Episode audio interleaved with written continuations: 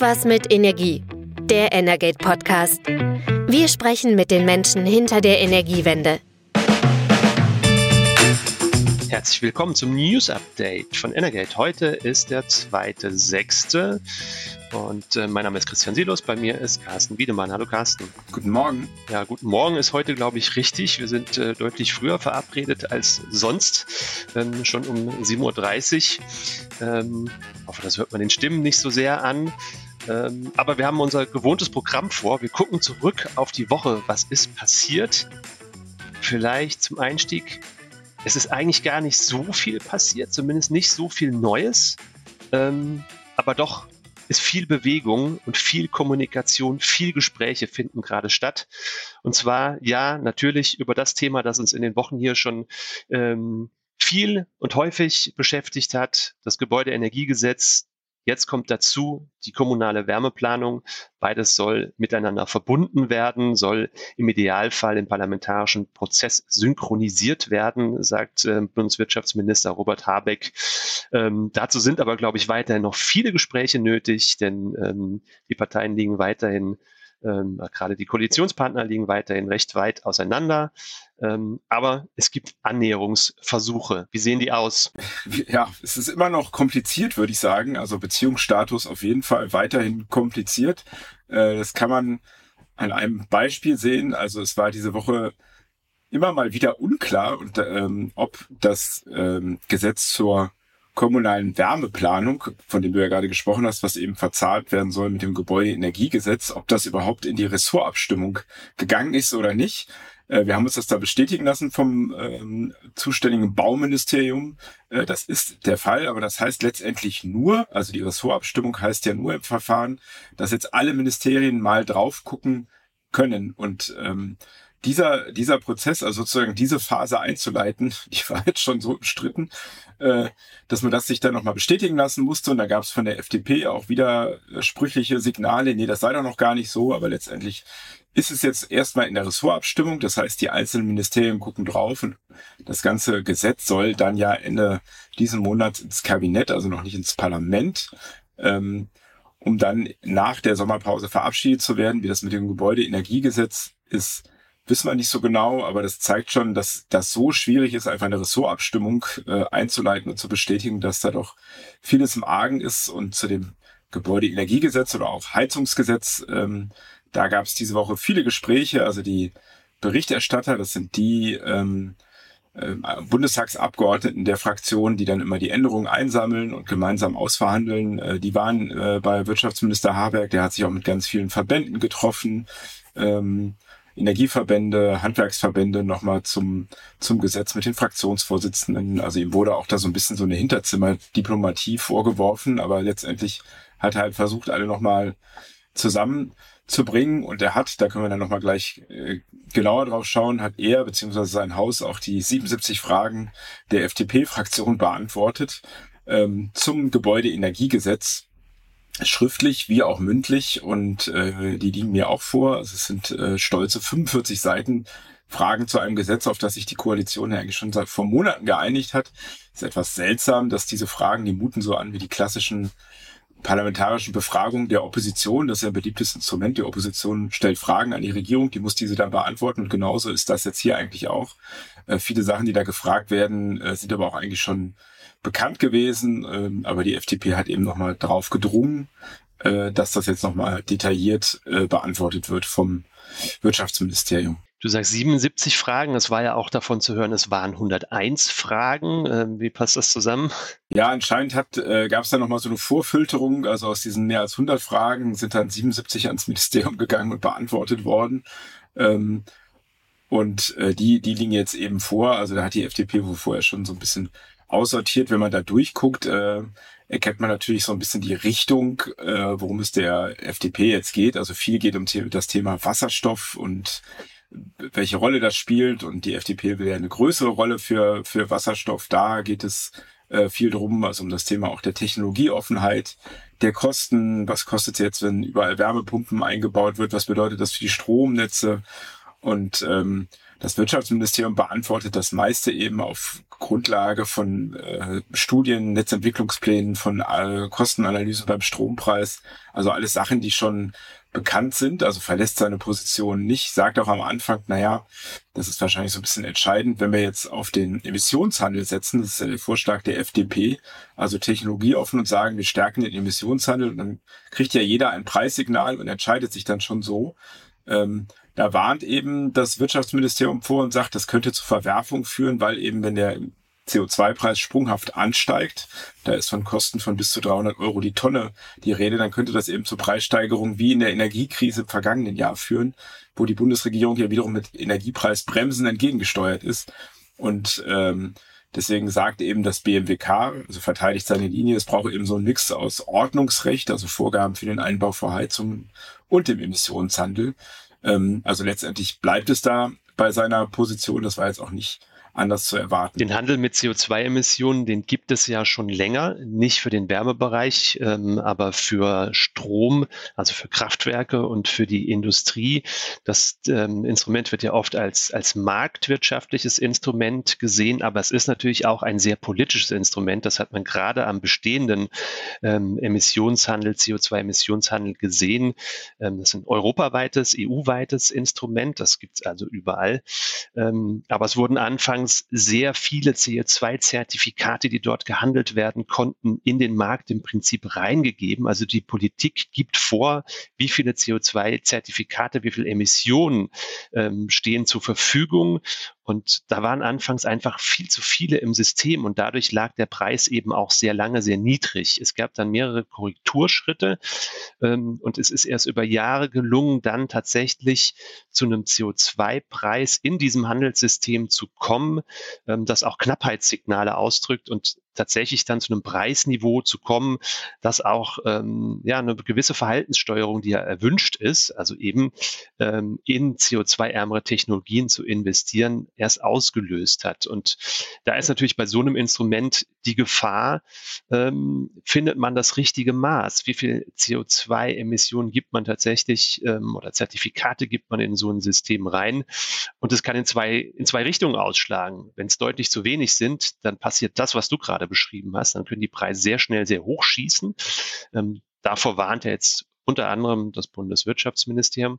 Es kann aber auch der andere Fall eintreten und ähm, das ist eben beim Strom lange passiert. Es hat dieses Instrument hat eben keine Wirkung gezeigt und dadurch hat es halt dann auch keine Fortschritte beim Klimaschutz gebracht. Genau, und ähm, wir haben ja im Gebäudebereich schon diesen äh, das Brennstoffemissionshandelsgesetz. Äh, ähm, das ist aber wie, wie schon gesagt eben gedeckelt im Moment und da ist ein Preisfahrt vorgesehen, äh, der jetzt auch erstmal ähm, im vergangenen Jahr noch ausgesetzt wurde wegen der Energiekrise, beziehungsweise für dieses Jahr. Der soll dann erst 2027 richtig losgehen und dann ja auch EU-seitig gekoppelt werden. Ähm, und ähm, klar, also vom, von der Theorie her wäre das natürlich super, äh, wenn dann ähm, man sehen, also sich danach entscheidet, also der Preis steigt und dann nehme ich eben vielleicht doch äh, eine Heizung, äh, die umweltfreundlich ist, weil sie dann günstiger ist. Aber ähm, dann ist eben der Punkt, die Politik muss dann diese hohen Preise auch durchhalten. Da habe ich jetzt Zweifel, dass sie das tut. Ähm, Beispiel eben ja auch Energiepreisbremse. Da wurde eben reagiert, auch ja zu Recht, um Verbraucher zu schützen. Und ob man solche hohen Preisspritzen dann wirklich aushalten würde und dann nicht wiederum eingreift, ähm, ja, das ist doch etwas zweifelhaft und äh, natürlich wäre das auch wirklich für viele eine Überforderung, wenn plötzlich die Brennstoffkosten so stark steigen und ähm, das ist in der Diskussion so ein bisschen schwierig, finde ich aktuell. Ähm, man muss Verbrauchern eigentlich eben jetzt schon verdeutlichen, dass äh, es sehr viel teurer wird, eine fossile Heizung zu benutzen, aber das ist eben noch so im luftleeren Raum, wenn man das noch nicht spürt. Und wenn man dann weitere Zahlen sieht, äh, jetzt in diesen Antworten der Bundesregierung zu den Investitionskosten, und das ist ja eigentlich das Hauptproblem gerade, also ähm, da werden so Beispielrechnungen aufgemacht, was kostet es in einem Einfamilienhaus, der aus dem Bestand unsaniert, da eine Heizung einzubauen. Da kostet die Gasheizung ungefähr 11.000 und ähm, eine Wärmepumpe kostet eben laut dieser Rechnung 45.000 und natürlich guckt sich äh, der Hausbesitzer, die Hausbesitzerin jetzt diese Kosten an und sieht, oh, das ist aber ja mehr als dreimal so teuer.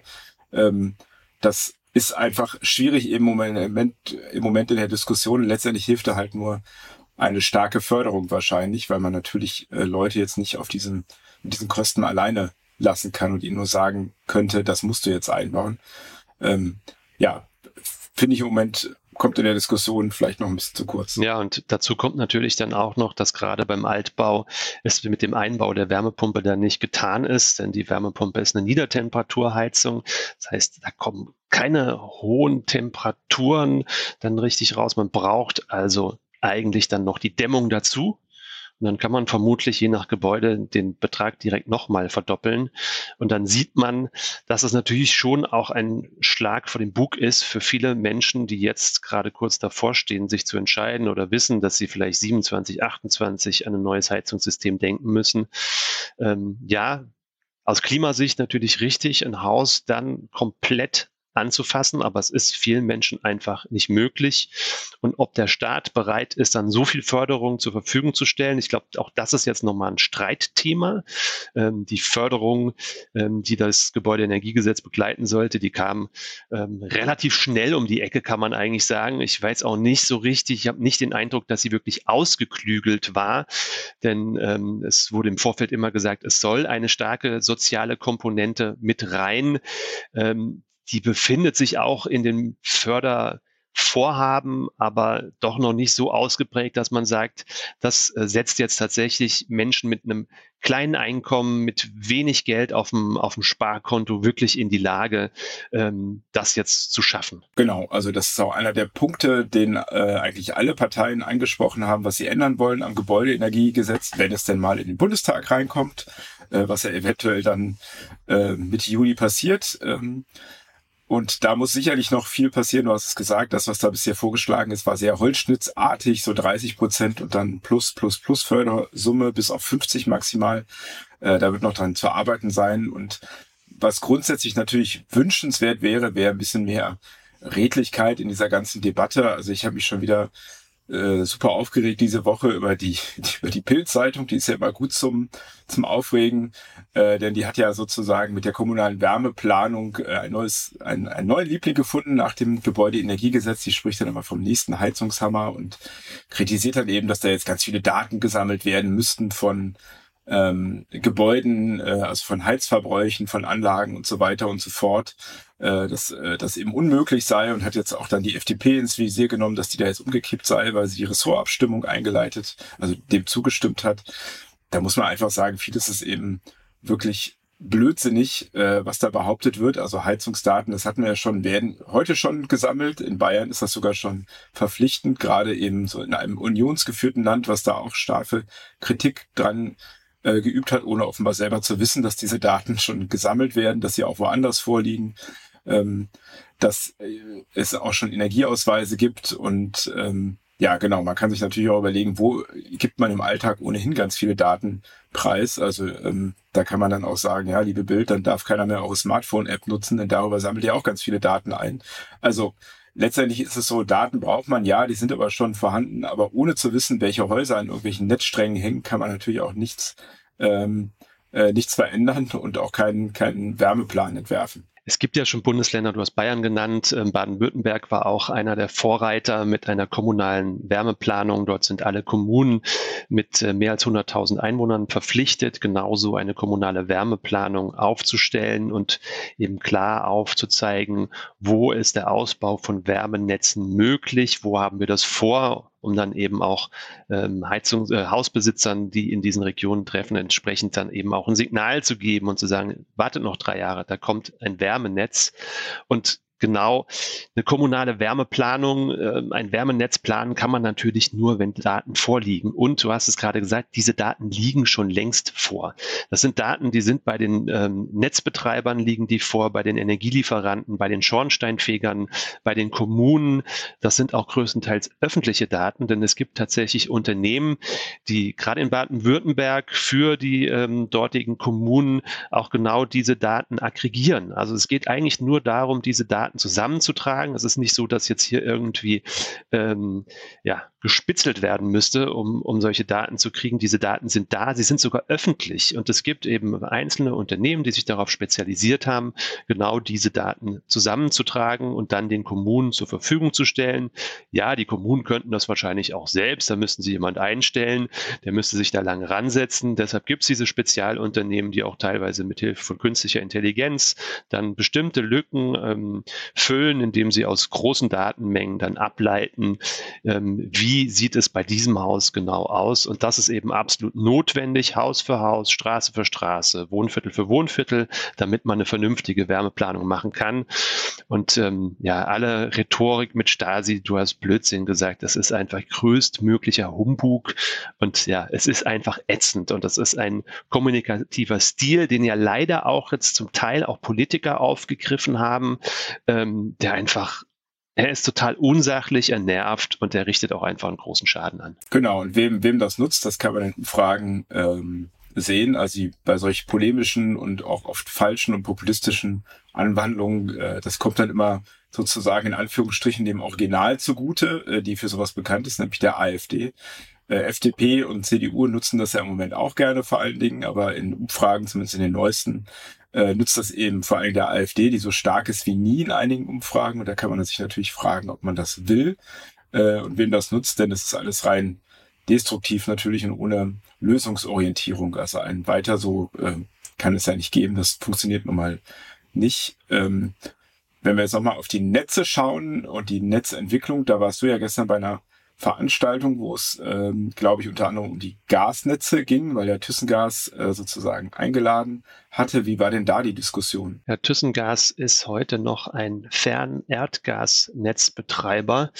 Ähm, die Veranstaltung ähm, hat aber tatsächlich relativ wenig noch mit Erdgas zu tun, sondern es ging ausschließlich darum, ähm, wie kann die Umrüstung auf Wasserstoff aussehen. Und da sind wir eigentlich ja auch noch mal so ein bisschen beim Gebäudeenergiegesetz. Da ist ja auch einer der Streitpunkte, welche Rolle kann, kann ähm, Wasserstoff künftig in, im Wärmebereich spielen.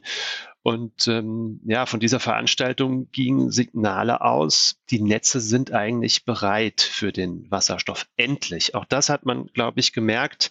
Ähm, vor fast genau drei Jahren wurde die nationale Wasserstoffstrategie erstmals auf den Weg gebracht. Die soll Deutschland zur Wasserstoffnation Nummer eins machen. Das ist ein sehr ambitioniertes Ziel. Ähm, es war damals schon ambitioniert, es ist Stand heute noch ambitionierter, weil so richtig viel passiert ist dann eben in den vergangenen drei Jahren eigentlich nicht bis jetzt zuletzt. Wir haben hier schon in der Folge über ähm, das neue Wasserstoffkernnetz gesprochen. Also es gibt jetzt einen Auftrag der Bundesregierung an die Gasnetzbetreiber, an die großen Gasnetzbetreiber, ähm, Pläne für ein Wasserstoffnetz, für den Aufbau eines Wasserstoffnetzes auszuarbeiten und vorzustellen. Das haben die schon getan. Also die müssen jetzt mit der Arbeit nicht anfangen, sondern sie haben schon lange einen Vorschlag unterbreitet und der soll jetzt auch sehr zeitnah ähm, öffentlich ähm, dann auch gemacht werden. Ähm, haben sich alle Ferngasnetzbetreiber zusammengetan und zeigen auf, wie ein ähm, Wasserstoffnetz über Deutschland verteilt, das alle Bundesländer mit einschließt, ähm, Schritt für Schritt aufgebaut werden könnte. Ja, das dauert, aber es gibt eben ähm, zahlreiche Modellprojekte, wo das jetzt auch schon passiert, wo es losgeht. Und ähm, da ist vielleicht dann wieder ganz interessant mit Hinblick auf das Gebäudeenergiegesetz, das für das Jahr 2035 ähm, zum aktuellen Stand jetzt ähm, Netze, äh, Gasnetze vorschreibt, die 65 Prozent Wasserstoff enthalten. Das ist ja ein Streitthema. Viele Netzbetreiber sagen, das ist nicht realistisch. Wir haben aber jetzt ähm, gestern bei dieser Veranstaltung auch gehört, wir sind teilweise schon bei 100 Prozent, zwar im sehr kleinen. Ähm, es gab ein Beispiel von, von Westenergie, ähm, die ähm, momentan gerade dabei sind, drei gewerbliche ähm, Wärmeverbraucher in einem 100 Prozent Wasserstoffnetz zu versorgen. Die sagen, das Netz ist eigentlich dazu bereit. Was jetzt fehlt, sind natürlich einfach die Mengen, große Mengen. Gerade wenn der Wärmemarkt mit eingeschlossen wird, braucht man sehr große Mengen. Ähm, Und ähm, es braucht natürlich die Gesetzgebung, weil daran wird weiterhin noch gefeilt. Ähm, diese Anpassung des Energiewirtschaftsgesetzes, dass ein, ein Wasserstoffnetz aufgebaut werden kann, ist ein erster Schritt. Es soll ja demnächst auch noch ähm, die Anpassung des, der nationalen Wasserstoffstrategie kommen. Es war der ähm, Wasserstoffbeauftragte der SPD-Bundestagsfraktion, Andreas Rimkus, war auch bei der Veranstaltung. Ich habe eine Podiumsdiskussion mit ihm moderiert und ähm, er hat gesagt, ja, er geht davon aus, bis Juli ähm, wird die nationale Wasserstoffstrategie ähm, im Bundeskabinett behandelt, die Neufassung. Dann soll also der nächste Impuls kommen. Und es gibt weiterhin auf europäischer Ebene Verhandlungen. Ähm, da steht zu, unter anderem die Frage im Raum, ähm, wer darf die künftigen Wasserstoffnetze eigentlich betreiben. Deutschland hat die Antwort schon gegeben, indem sie eigentlich die Gasnetzbetreiber damit beauftragt hat. Ähm, es stand auf europäischer Ebene immer noch ähm, zur Debatte, ob man das voneinander trennt, dass man sagt, der Gasnetzbetreiber darf nicht das Wasserstoffnetz betreiben. Ähm, da ist noch abzuwarten, was dabei rauskommt. Ich gehe davon aus, dass sich Deutschland jetzt auch massiv dafür einsetzen wird, dass, dass die Gasnetzbetreiber das machen dürfen. Ja, genau. Also da kann man auch aktuell nochmal auf die Antwort aus dem Wirtschaftsministerium zum GEG äh, zurückkommen. Denn ein Streitpunkt ist ja, soll sozusagen beim äh, bei den Wasserstoffnetzen jetzt anders vorgegangen werden als bei den Gasnetzen. Da haben wir so ein Unbundling zwischen den Verteilnetzen und den Transportnetzen. Also diese, ähm, da gibt es, das sind verschiedene Unternehmen sozusagen. Und da war jetzt die Frage, muss das jetzt einheitlich sein? Und da gab es lange Streit drum und auch ähm, wie man sich da positioniert, weil die EU-Kommission will da sozusagen was Neues machen, also will das nicht sozusagen die Vorgaben oder die nicht die Praxis aus der Gasnetz äh, übernehmen und das Parlament hat dem aber widersprochen und dann haben wiederum die Energieminister gesagt, nee, wir würden gerne doch die strenge Variante machen, die sozusagen gerade für kleinere Unternehmen wie Stadtwerke schlecht ist, weil die das dann nicht machen können. Ähm, aber in dieser Antwort steht eben drin, dass die äh, Bundesregierung sich jetzt in diesen Verhandlungen äh, ganz klar auf die Seite des EU-Parlaments schlagen wird und eben diese Position, die auch viele Stadtwerke vertreten, ähm, mit vertreten wird. Also dass eben da äh, so man nach dem Prinzip der Gasnetze für die Wasserstoffnetze vorgehen will. Ja, also da hat sich einiges bewegt. Ich glaube, das war auch so der Tenor der Veranstaltung gestern. Viele waren froh, dass jetzt endlich Schwung in das Thema reinkommt, in den Wasserstoffhochlauf und auch, dass sich die Debatte ein bisschen verschiebt, ähm, wer die großen Wasserstoffnutzer künftig sind. Ich glaube, es, es führt eben keinen Weg dran vorbei, dass die Industrie ähm, einer der ersten großen Verbraucher ist. Aber es waren auch Mittelständler bei der, bei der Veranstaltung, haben signalisiert, ja, auch wir haben den Wasserstoffbedarf und eine Option offen zu lassen, lassen vielleicht in zehn Jahren auch im Wärmemarkt Anwendungen zu bringen, das schadet ja nicht.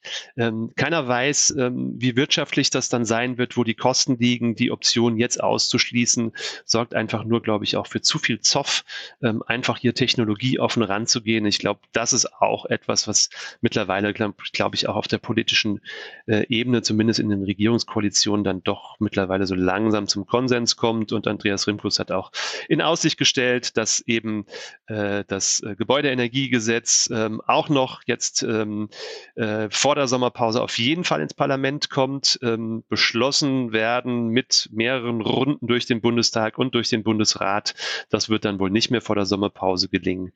Aber wir bleiben am Ball und werden es sehen, vielleicht schon in der nächsten Folge. Und vielleicht kommen wir noch kurz auf einen Energieträger, auf den wir hier ähm, noch nicht so oft draufgekommen sind. Das Thema Biomethan kann ja auch eine Erfüllungsoption sein im Gebäudeenergiegesetz. Also Biomethan ist sozusagen Biogas, was eben in Biogasanlagen zum Beispiel aus äh, nachwachsenden Rohstoffen und äh, Gülle im, äh, gewonnen wird. Und das wird dann nochmal extra aufbereitet auf Erdgasqualität. Dann ist es Biomethan, das kann ins Erdgasnetz eingespeist werden. Gibt es schon seit Jahren, da sind aber sozusagen ist ein saturierter Markt, also eben die Mengen sind da begrenzt, äh, die förderfähig sind. Jetzt ist eben mit BMP Green Gas, ein Unternehmen hat diese Woche Insolvenz angemeldet ähm, und möchte sich da jetzt in Eigen, Eigenregie durchwursteln äh, und rausretten, eben einer der größten Biomethanhändler äh, in Europa. Da hat der Kollege Philipp Akuto für uns drauf geguckt. Ich weiß jetzt nicht, ob man das jetzt als generelle Krise für Biomethan sehen kann. Wahrscheinlich nicht. Was dieses Unternehmen eben getroffen hat, sind die Preisverwerfungen am Energiemarkt, die dann natürlich für Unternehmen, die sich dann wieder neu eindecken müssen und oder die Sicherheitsleistungen äh, hinterlegen müssen, einfach zum Problem wird. Und deswegen hofft man sich jetzt von Altverträgen zu trennen. Äh, also von und dann mit Kunden neue Verträge abzuschließen, die eben günstiger sind dann, um sich dadurch zu retten. Das BNP Green Gas gehört auch über Erdgas Südwest zu ENBW, also steckt auch schon ein großes Unternehmen dahinter. Aber der Biomethanmarkt ist wahrscheinlich schon, äh, der ist immer so ein bisschen im Schatten. Könnten wir auch nochmal genauer drauf gucken und welche Möglichkeiten der eben auch bietet jetzt bei der äh, Dekarbonisierung des Wärmemarktes. Ist dort ja als Erfüllungsoption mit drin. 2030 sollten Gasnetze zu 50 Prozent mit Biomethan betrieben werden. Ich glaube, das ist eher eine unrealistische Option. Aber auch da ist dann wahrscheinlich mehr Technologieoffenheit gefordert. Ähm, vielleicht macht man daraus grüne Gase. Aber auch das, ja, werden wir sehen, werden wir gucken, wie sich das weiterentwickelt. Beim Gebäudeenergiegesetz ähm, ist noch viel in Bewegung. Das wird uns hier definitiv weiter beschäftigen. Auch die kommunale Wärmeplanung und dann hoffentlich bald auch mal wieder ein paar andere Themen noch dazu. Ähm, Carsten, vielen Dank. Auch zur frühen Stunde hat das ganz gut geklappt mit uns. Ähm, ja, und nächste Woche dann vermutlich wieder zu unserer gewohnten Zeit. Ähm, abrufbar sind wir, sind wir natürlich hier mit dem Podcast zu jeder Uhrzeit, nicht nur am frühen Morgen, auch zu anderen Tageszeiten. Vielen Dank fürs Zuhören und bis bald. Alles klar, bis dann. Ciao, ciao. Das war Irgendwas mit Energie, der Energate Podcast. Tägliche Infos zur Energiewende liefern wir auf www.energate-messenger.de.